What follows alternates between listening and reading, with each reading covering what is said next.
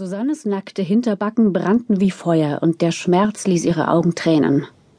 Aber da war zugleich auch diese immense Lust zwischen ihren Beinen.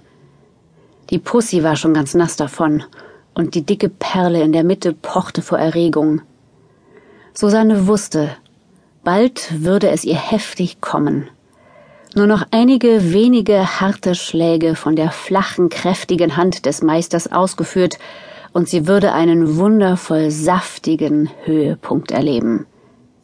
Der Orgasmus würde es ihr erlauben, sich hinterher ganz entspannt wieder vor den Computer zu setzen, vielleicht mit einem weichen Kissen auf dem Stuhl als Unterlage und konzentriert an ihrer Doktorarbeit in Quantenphysik weiterzuarbeiten. Bitte, Meister, flehte Susanne, machen Sie weiter.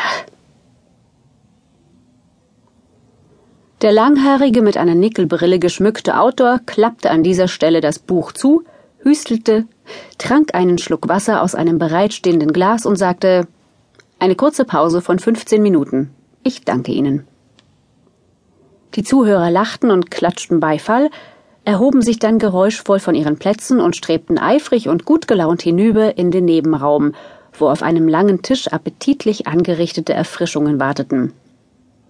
Die beiden Freunde, der jüngere, großgewachsene Amerikaner und der ältere, immer noch gut aussehende Signore aus Rom folgten dem Pulk erst nach einer kleinen Weile.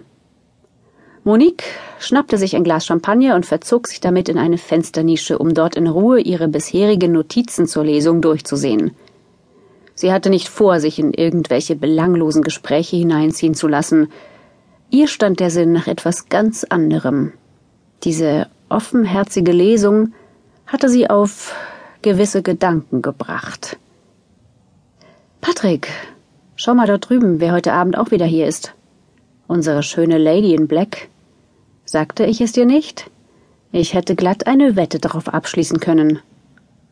Oh, danke für den Hinweis, Salvatore, aber ich habe sie längst gesehen. Sie hat jedoch nur Augen für den Autor, obwohl der wirklich nicht attraktiv ist und mit viel zu leiser Stimme liest. Aber seine Geschichten sind gut, mein Freund. Heiß und erregend und so herrlich verdorben. Besonders die Figur der devoten Sonja in der Folterkammer des lüsternen Grafen. Puh, wenig originell, wie ich finde. Erinnert doch sehr an die Bücher eines gewissen Marquis de Sade. Meinst du nicht, Salvatore? Der Angesprochene griff statt einer Antwort in diesem Moment nach Patricks Arm und zog den Amerikaner einige Schritte mit sich in Richtung Ausgang, ehe er flüsterte Sie hat uns entdeckt. Patrick hob den Kopf. Und tatsächlich.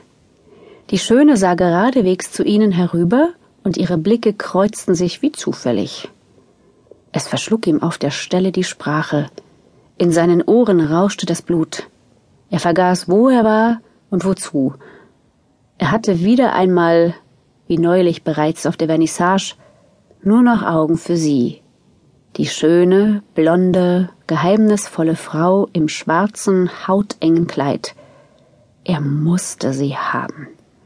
Am besten heute Nacht noch, koste es, was es wolle.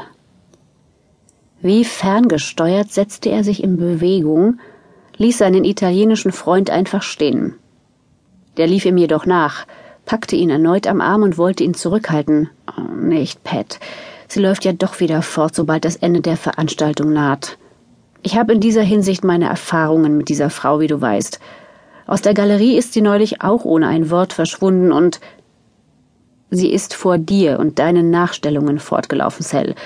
Mich kannte und kennt sie doch noch gar nicht. Salvatore ließ Patricks Arm los und wandte sich resigniert ab. Na schön, dann tu, was du nicht lassen kannst. Sag aber später nicht, ich hätte dich nicht gewarnt, mein Freund. Monique sah ihn kommen. Zielstrebig ging er auf sie zu und blickte sie dabei unverwandt an. Seine blauen Augen faszinierten sie wie neulich schon. Und dieses hungrige Betteln in seinem Blick erinnerte sie sehr an ein verwöhntes Schoßhündchen, das raffiniert genug ist und ganz genau weiß, was Frauchen braucht treue Ergebenheit und absolute Unterwürfigkeit. Dieser Amerikaner war sich seiner Wirkung auf Frauen bewusst.